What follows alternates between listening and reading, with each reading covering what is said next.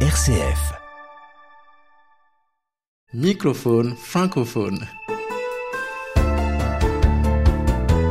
Remusicaliser le monde. Une création radio de Martin Ferron Au micro, Erika Leclerc-Marceau. et Martin Ferron.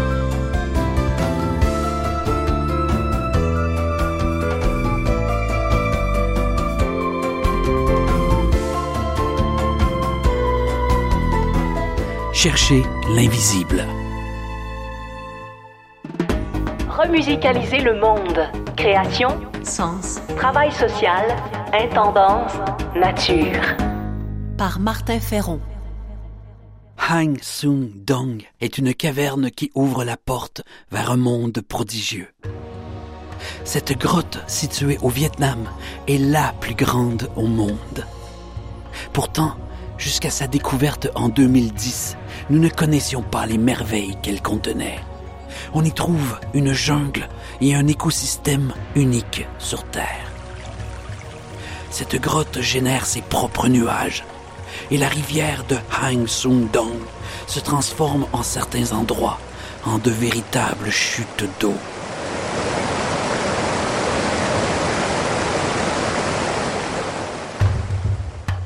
Grotte a son propre climat, son propre cycle de l'eau, ses propres forêts, là où des entrées de lumière permettent la photosynthèse.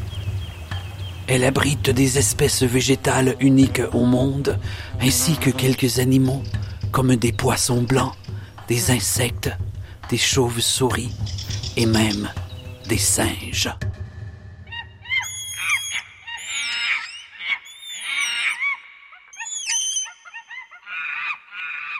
On y voit aussi des perles de cavernes, nées de phénomènes géologiques rares et spectaculaires. Les perles de caverne sont des cailloux parfaitement ronds et polis, sculptés par l'impact de gouttes qui les font tourner sur elles-mêmes jusqu'à les rendre parfaitement rondes.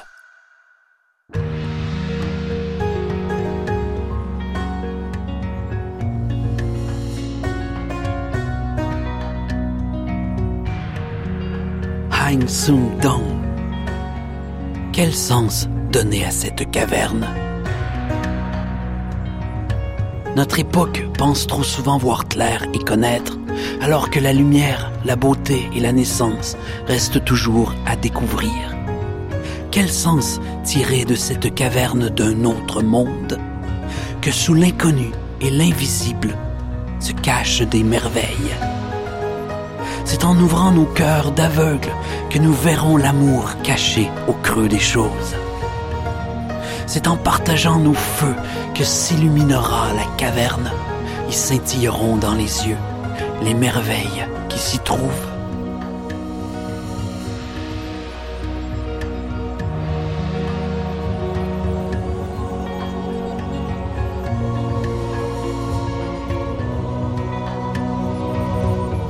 Nous ne percevons qu'une petite part de la générosité infinie qui nous est donnée à travers la terre et la vie, à travers son génie et ses splendeurs. Cette générosité infinie est pleine d'enseignements. Cette générosité nous appelle à la confiance, à l'amour et à la gratitude face à ce qui nous est donné de vivre et de connaître. C'est en ouvrant nos cœurs d'aveugles que nous verrons l'amour caché au creux des choses. C'est en partageant nos feux que s'illuminera la caverne. Ils scintilleront dans les yeux les merveilles qui s'y trouvent.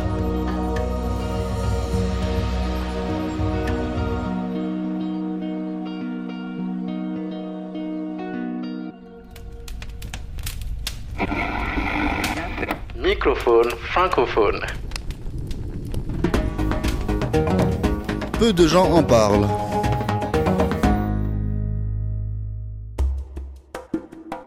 L'essentiel se voit avec les yeux du cœur et les oreilles. C'est le sens de la démarche de l'humoriste aveugle Robert Brochet, alias Robert de Miro. Robert de Miro et son chien Fa Dièse proposent des conférences et des spectacles pédagogiques interactifs et pleins d'humour afin de démystifier la déficience visuelle. Si vous avez des questions, surtout, surtout, ne levez pas la main. Sans décor, dans des mises en scène sobres et dépouillées, l'essentiel des propos de Robert de Miro est de mettre en lumière le quotidien et le vécu des personnes non-voyantes ou aveugles.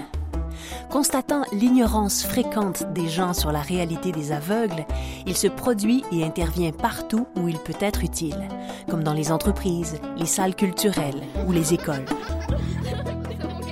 Encore aujourd'hui, les tentatives d'aide non adaptées, l'incompréhension, l'indifférence, voire la discrimination que vivent les aveugles viennent souvent d'un manque de connaissances chez la population. Que dans la rue, les gens, ils vous disent, c'est par là. Il y a un plan là-bas.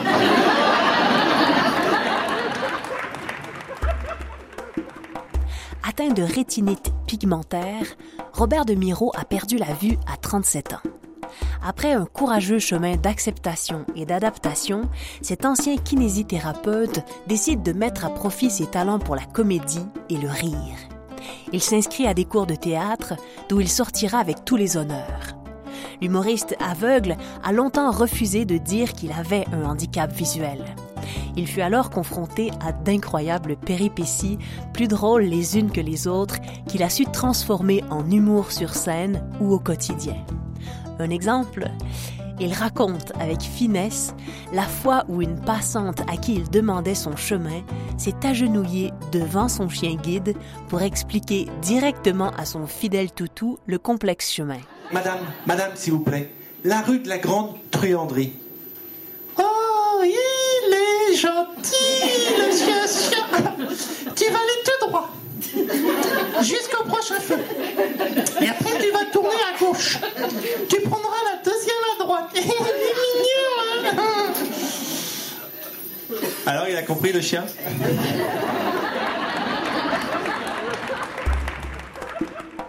Aujourd'hui, malgré les défis et la dure réalité de sa vie d'aveugle, Robert de Miro cultive la joie de vivre autant que possible. Son secret, l'humour et la créativité. Ses œuvres invitent le public à intérioriser, à voyager dans les univers inspirants qu'il a imaginés. Son objectif est à la fois de sensibiliser, mais également d'aider ceux qui voient à aborder la vie d'un autre œil et à appréhender les soucis avec plus de légèreté et de confiance. L'œuvre de Robert de Miro participe à l'amélioration des solutions destinées aux personnes aveugles et à faire évoluer les regards. Oui, l'essentiel est invisible pour les yeux. On ne voit bien qu'avec le cœur et les oreilles.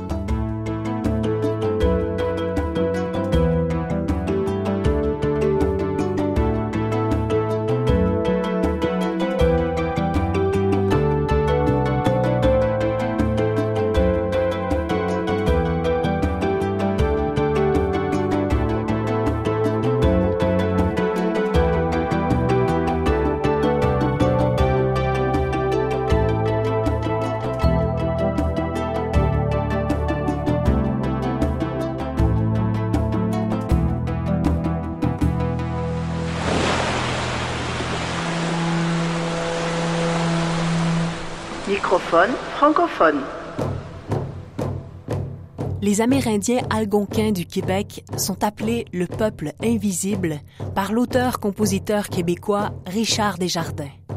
Dans le documentaire Le peuple invisible, Desjardins dénonçait les injustices passées et actuelles faites aux Algonquins. Les Algonquins occupaient tout le centre du Québec avant que les colons français et anglais viennent prendre leur territoire et tenter de les assimiler de façon autocrate.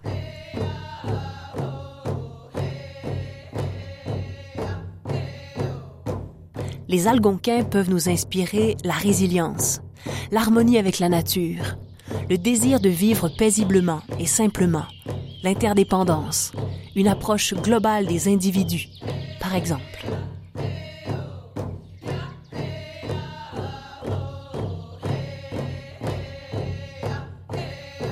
La pièce que vous allez entendre est peu connue. Voici Makusham Montréal, une chanson née de la rencontre de Chavit, un musicien algonquin, et de So Called, un DJ klezmer de Montréal.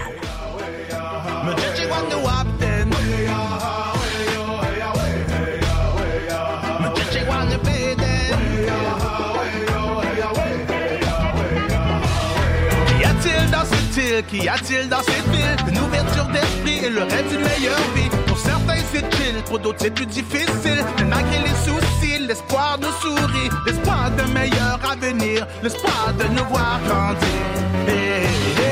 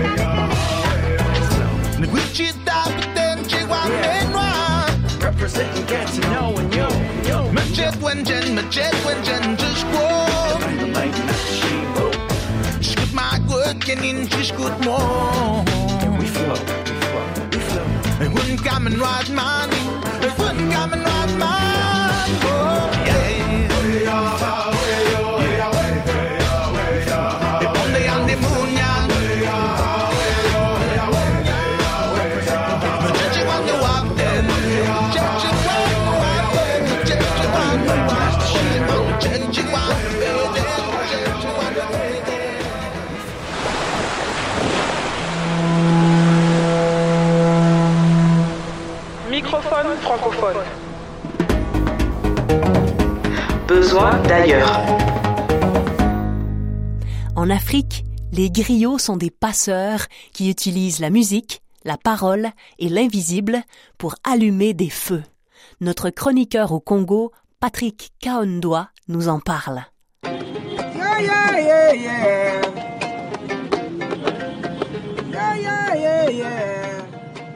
Dans la tradition africaine en général et celle congolaise en particulier, la musique du griot joue un rôle majeur dans la conservation et la transmission des valeurs culturelles. Dans plusieurs cultures locales de la RDC, les lulanga ou tam-tam, les likimbe ou piano à pouce, la trompette ont joué un grand rôle dans la transmission des valeurs et des messages.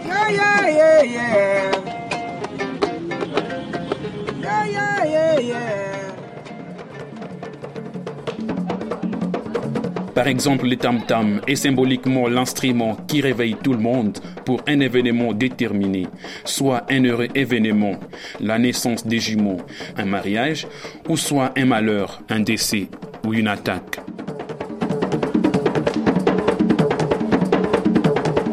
Les messages du griot à travers ces instruments sont soit du domaine social ou politique, car dans les sociétés anciennes, les moamis ou rois, qui incarnaient les pouvoirs politico-administratifs, entretenaient les griots à la cour royale.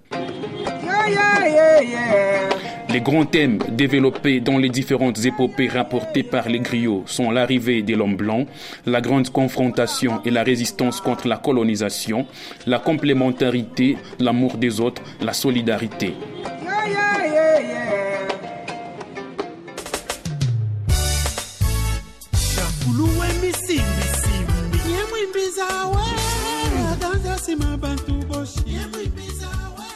Aganze Premier, un griot du Sud Kivu, a hérité du don de son père, grand artiste et griot de son village.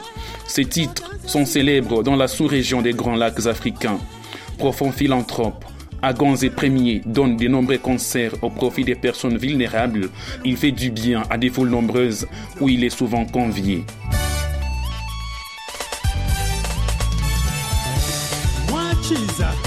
Patrick Kaondoa, Bukavu, République démocratique du Congo pour microphone francophone.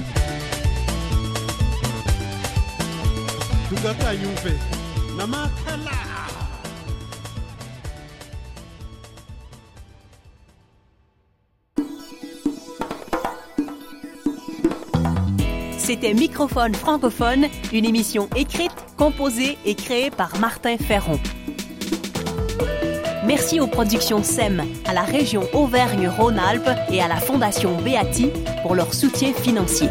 Microphone francophone. Francophone.